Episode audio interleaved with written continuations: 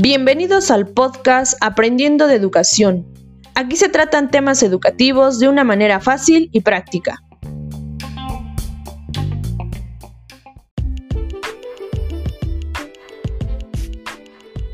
El día de hoy hablaremos de un tema interesante que en algún momento los docentes hemos enfrentado, las barreras de aprendizaje y participación, o mejor conocidas como VAP, son aquellas que dificultan o limitan el acceso a la educación. Surgen a partir de las interacciones de la comunidad escolar. Engloba aquellos factores del contexto que disminuyen las oportunidades de aprendizaje. Se creía que las VAP estaban encaminadas a las personas con discapacidad, lo que hoy nos ha llevado a replantear esa idea. Pueden creer que fue alrededor de 1981 cuando la ONU atribuyó el valor de ciudadanos a las personas con discapacidad, haciéndolas iguales en derechos y dignidad, así como la mayoría de los miembros de cualquier sociedad o país. Quiere decir que antes las personas con discapacidad se encontraban desfavorecidas en términos legales, lo que hacía más evidente las diferencias que tenían, y ni socialmente eran reconocidos.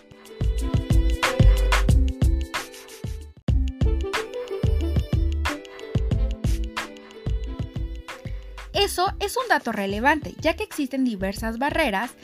Hoy nos enfocaremos en las actitudinales. Son aquellas creencias y actitudes negativas que generan contextos desfavorables para la inclusión se caracterizan por actitudes que impiden el acceso completo a los espacios y actividades de las personas con discapacidad. Esto se debe a que hay formas de comportarse que pueden inhibir, oprimir, desalentar, restringir las acciones y la permanencia en los espacios de estas personas y de las personas que no tienen discapacidades. El acto de no planificar un espacio para personas con discapacidad puede ser un ejemplo de una barrera actitudinal, ya que la actitud de no pensar en la diversidad y en las diferentes necesidades para el uso del espacio están presentes, así como tratar con falta de respeto o de tal manera que la persona se sienta desplazada o la incapacidad para llevar a cabo sus actividades plenamente. Al igual que las etiquetas, estigmas, estereotipos y prejuicios son la base de muchos comportamientos discriminatorios que forman parte de los ejemplos de barreras actitudinales.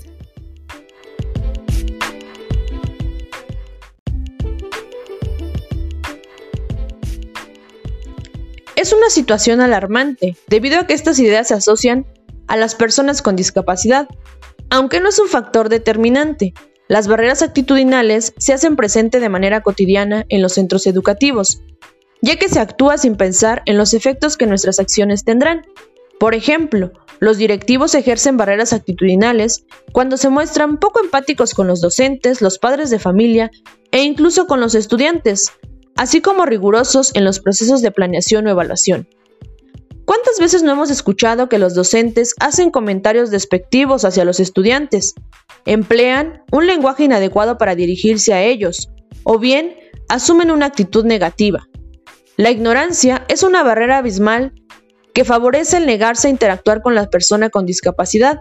Se genera percepción de inutilidad, pena, compensación, negación, así como pensamientos hacia la discapacidad como una parte faltante.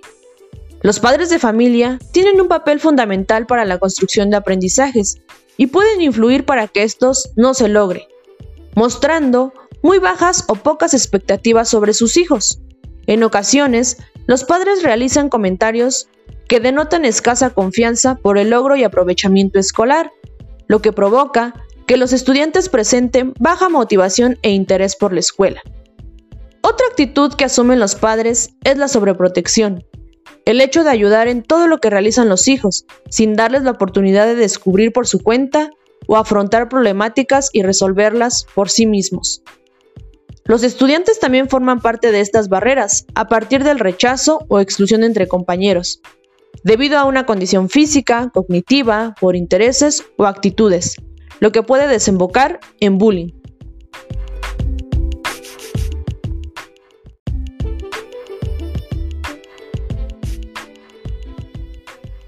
Se observa que las barreras de actitud se transmiten diariamente en la vida de las personas con discapacidad y en la sociedad en general.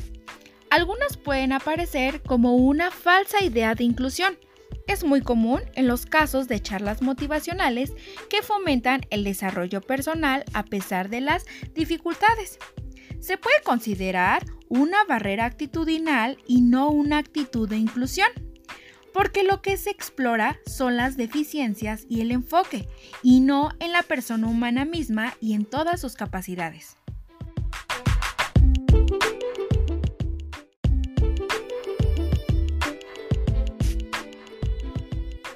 Se puede ver que las barreras de actitud hacen alusión a las barreras sociales, que hacen que las relaciones de las personas con discapacidad impidan o sean inaccesibles de alguna manera, lo cual puede derivar y dar lugar a prejuicios.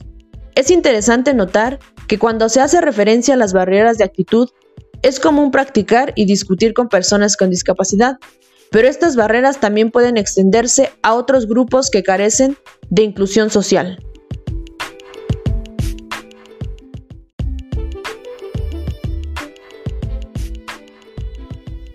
Finalmente, las VAP en los entornos educativos tiene que atenderse, de tal forma que la escuela sea un motor que impulse el aprendizaje y la inclusión, y es por eso que te recomendamos lo siguiente. Enfocarse en tratar con dignidad a todos. No asumir que las personas con discapacidad son de formas específicas. Evitar hacer suposiciones sobre las personas con discapacidad escuchar y prestar atención a los estudiantes a la manera en que actúen e interactúen con sus semejantes. Buscar información o participar en capacitaciones sobre inclusión. Antes de preguntar o hacer un comentario a una persona, considera lo siguiente. ¿Me haría esta pregunta a mí mismo? ¿Cómo me sentiría con este comentario o pregunta?